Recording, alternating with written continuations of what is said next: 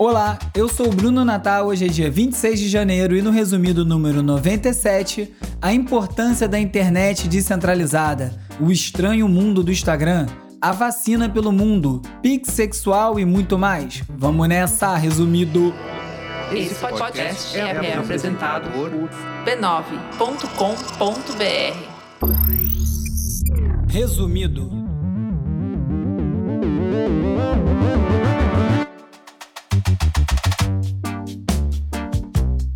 Olá, resumista! Esse é o Resumido, um podcast sobre cultura digital e o impacto da tecnologia em todos os aspectos das nossas vidas.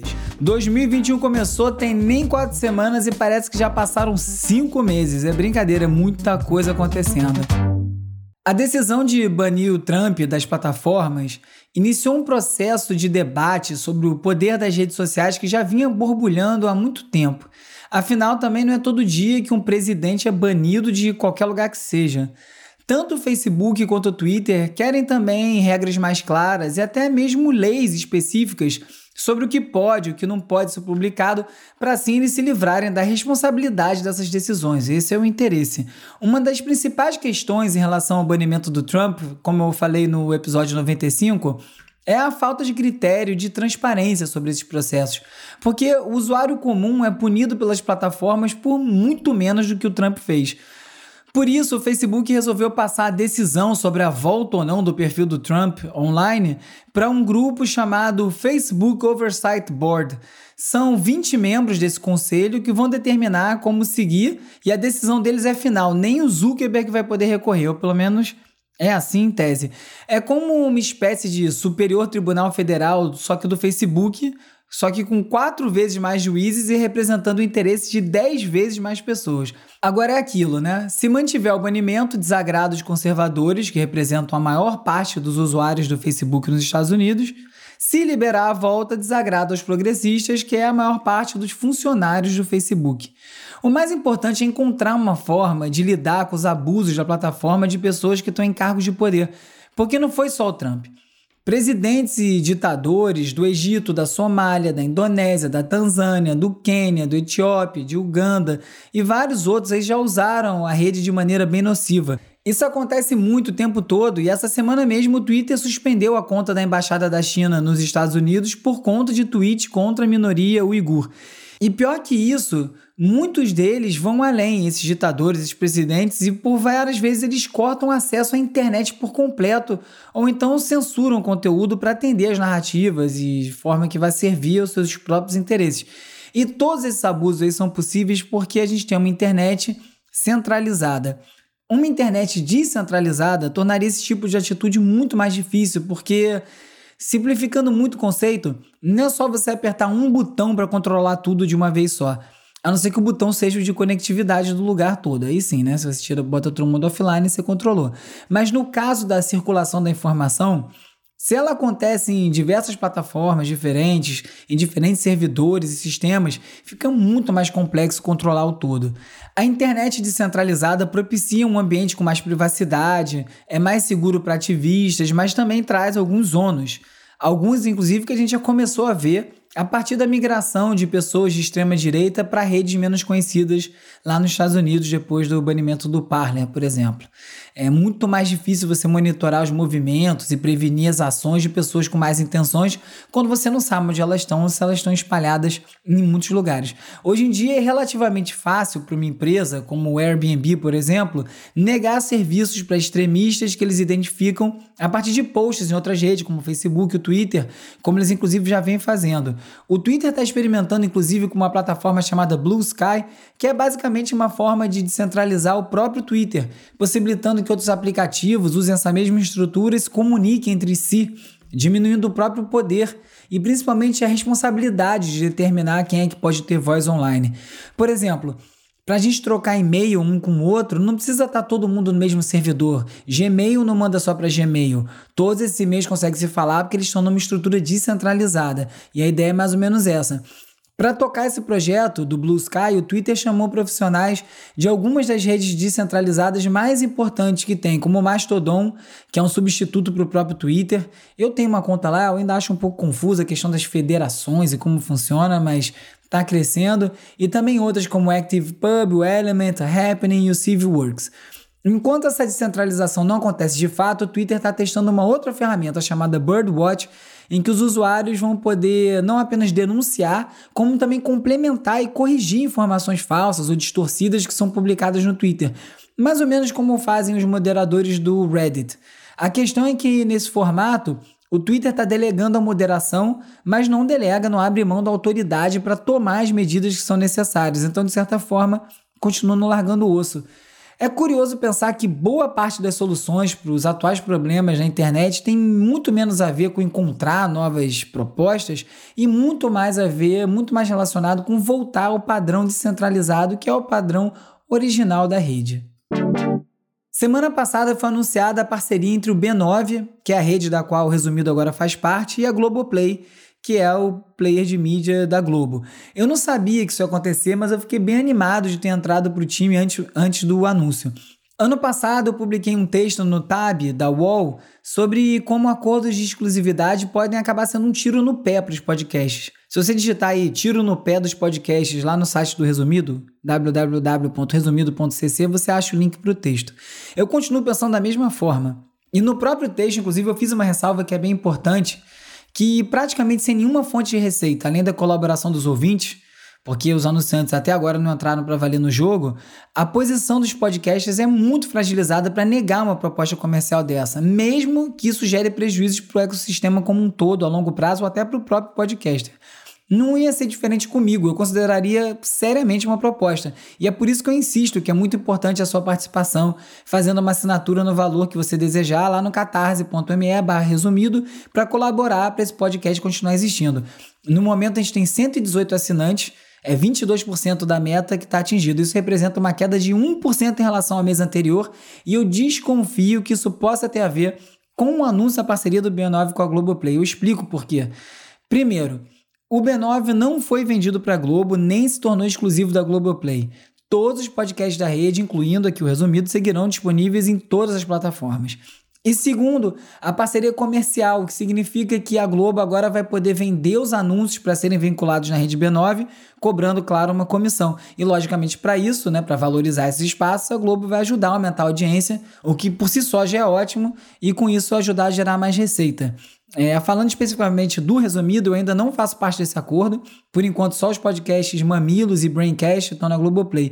Eu torço muito para minha vez chegar e reforço aí que anúncio nenhum muda a linha editorial do resumido, mesmo que seja de produtos relacionados aos assuntos do programa. Você não faz nem ideia das oportunidades que já deixaram de acontecer por conta disso, mas é um ponto inegociável para mim. Eu prefiro assim.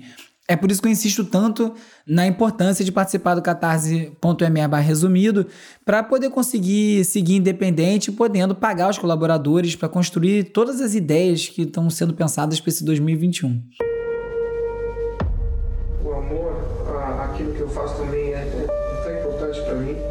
O Azif Kapadia, que dirigiu os documentários sobre o Senna e também sobre a Amy Winehouse, convocou pelas redes sociais pessoas interessadas em participar no novo filme que ele está fazendo, que ele explicou que é sobre o estado do mundo atualmente, falando de tecnologia, política, raça e outros assuntos. Vamos torcer para ele conseguir biografar o mundo antes que acabe, né? antes que morra.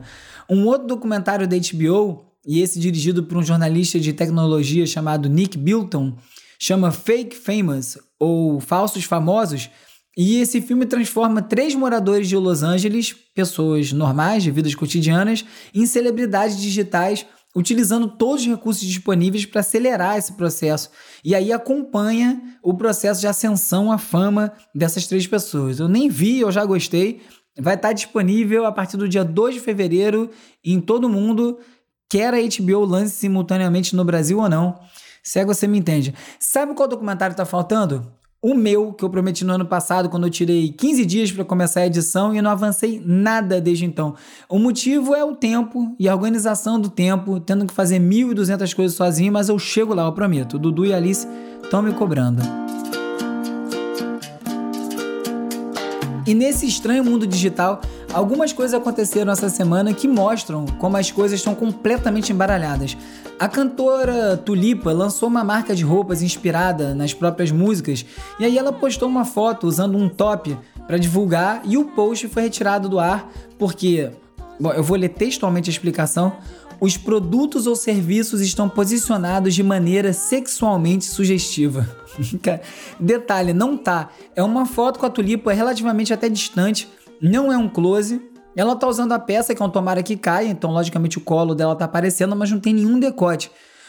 Então quer dizer também, pode estar tá sexy sim, e daí? Que parada de maluco é o Instagram agora inferir que determinada foto tá sexualizada demais. Baseado em quê? Se uma das discussões mais complexas que existem é sobre os limites entre erotismo e pornografia. Outro dia foi a conta da NIN Magazine, NN, que é dedicada à arte erótica curada só por mulheres, que foi tirada do ar pelo mesmo motivo. Enquanto isso, tá cheio de fotos de mulher de biquíni, lingerie, sensualizando, que não é derrubada nunca, homem sem camisa, e nem tem que ser mesmo. Não quer ver, não segue. O problema, como sempre, é a falta de critério. Ninguém entende as regras. Um amigo meu também essa semana postou uma foto do filho dele na praia no Stories, um menino de sunga, e recebeu uma notificação de pornografia infantil. Uma coisa braba pra cacete pra você ter associado à sua conta, independente de qualquer coisa. E com tudo que o Facebook é capaz de inferir, deduzir, reconhecimento facial, escambau, não entendeu ainda que é o filho dele por todas as outras fotos? As coisas andam tão malucas que às vezes não precisa nem das barberagens das plataformas para alguém se dar mal. Alguns fãs da Pablo Vittar se organizaram para denunciar uma foto dela no Instagram. Piscou? Os fãs foram denunciar uma foto da, da, da, Pablo no próprio Instagram. O motivo é que ela tinha acabado de postar uma outra foto anunciando um remix de Lento, que é uma música dela, e então esse novo post com uma foto teria atrapalhado o engajamento do primeiro post. Ou seja, eles querem controlar, esses fãs querem controlar até o que e quando o artista posta. O fandom pode ser uma praga, viu? Quem continua rendendo história muito boa é o Pix. Lembra que na semana passada eu falei sobre uma mulher que, depois de ser bloqueada em todas as redes e canais, passou a fazer transferências de um centavo para o ex-namorado para usar o campo de descrição da transferência para enviar mensagens? Ressignificando totalmente essa função. Pois bem, agora virou moda, a brincadeira pegou e tem até nome, chama Pix Sexual.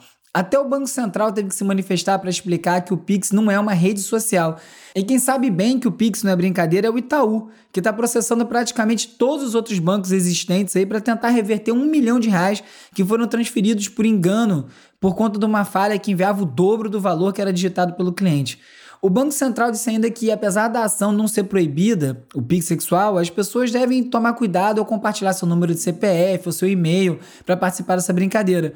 Mas também afirmou que a chave aleatória, que é exclusiva para receber pagamentos, pode ser compartilhada sem medo, pois só serve para entrar dinheiro mesmo. Você quer saber a minha para me mandar um din-din?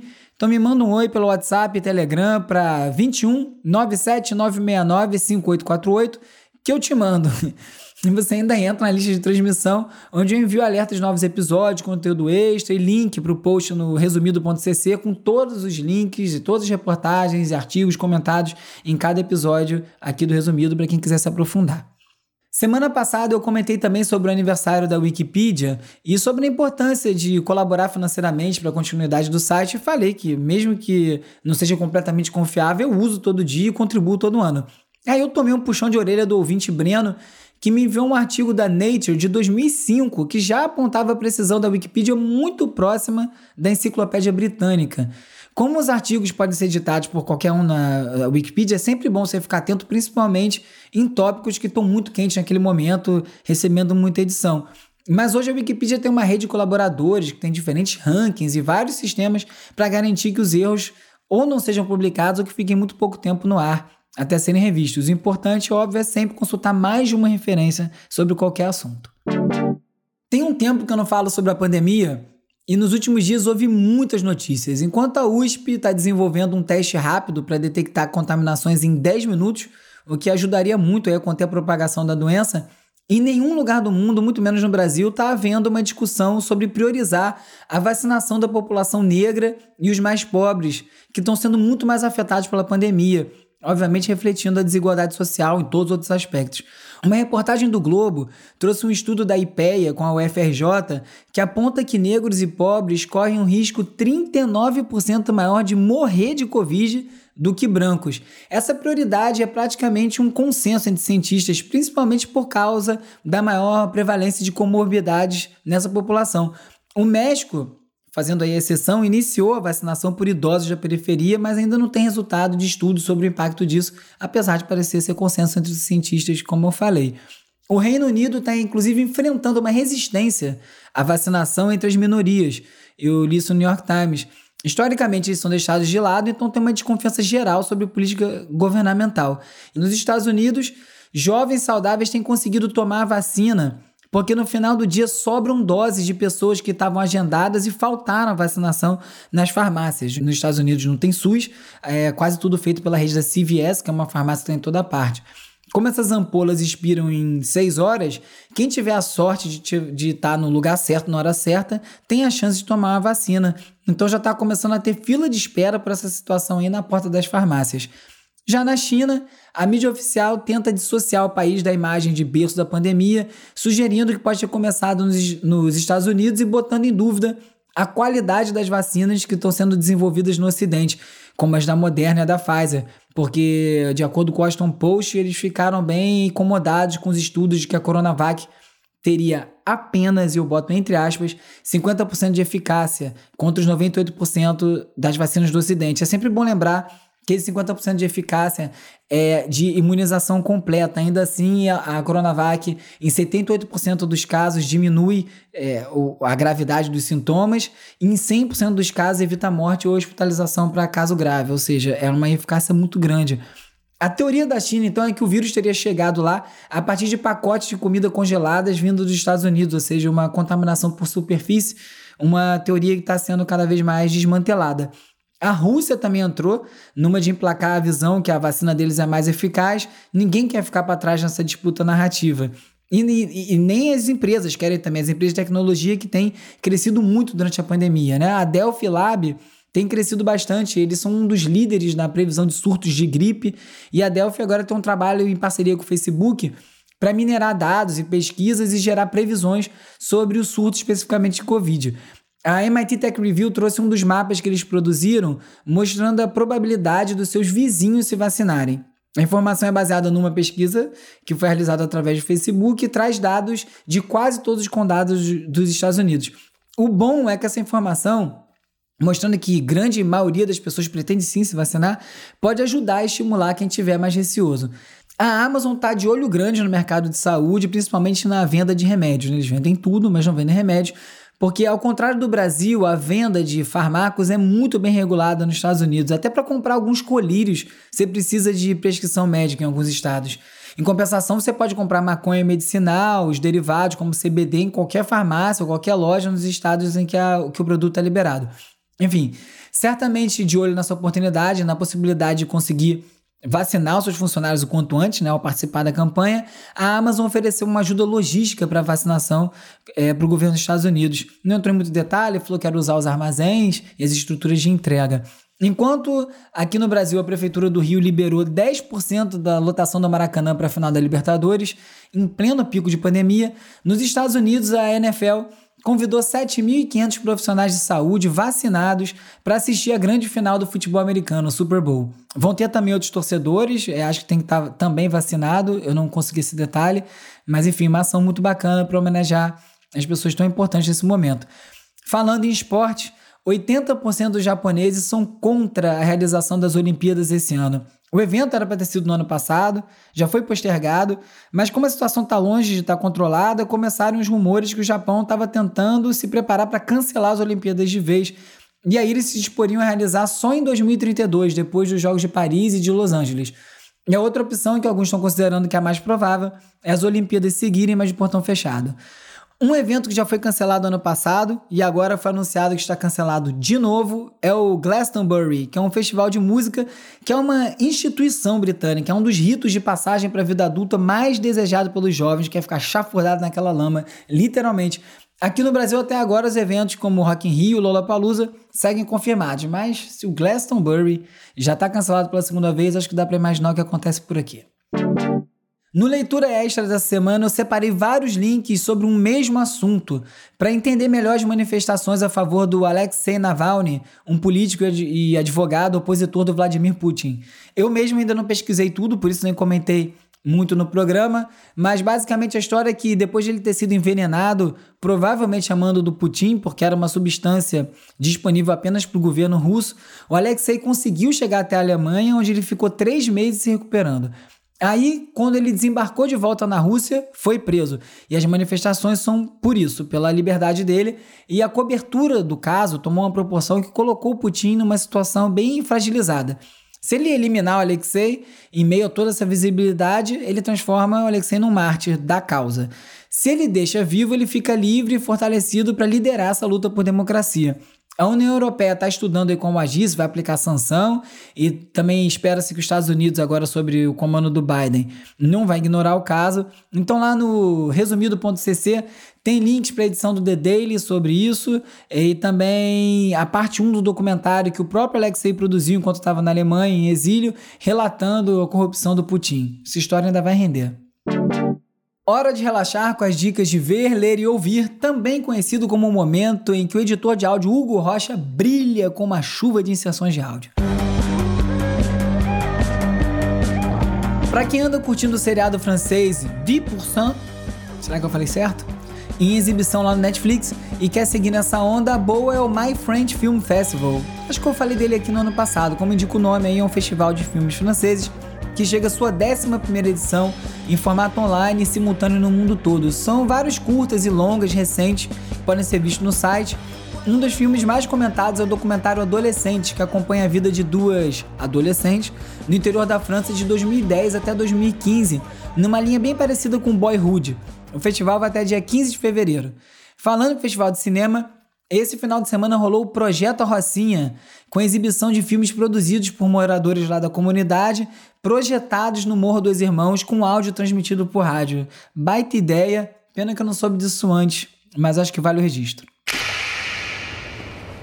Deputy Chairman Fred Hampton, know Black Panther Party. Em um momento de Black Lives Matter, de atletas ajoelhando antes da competição, de punhos erguidos no ar, de luta constante e renovada contra o racismo, ainda bem, promete dar o que falar e pensar o filme Judah and the Black Messiah. Com estreia prevista para fevereiro, ele aborda um pouco da história dos Panteras Negras, o grupo que revolucionou e, de certa forma, radicalizou a questão racial nos Estados Unidos.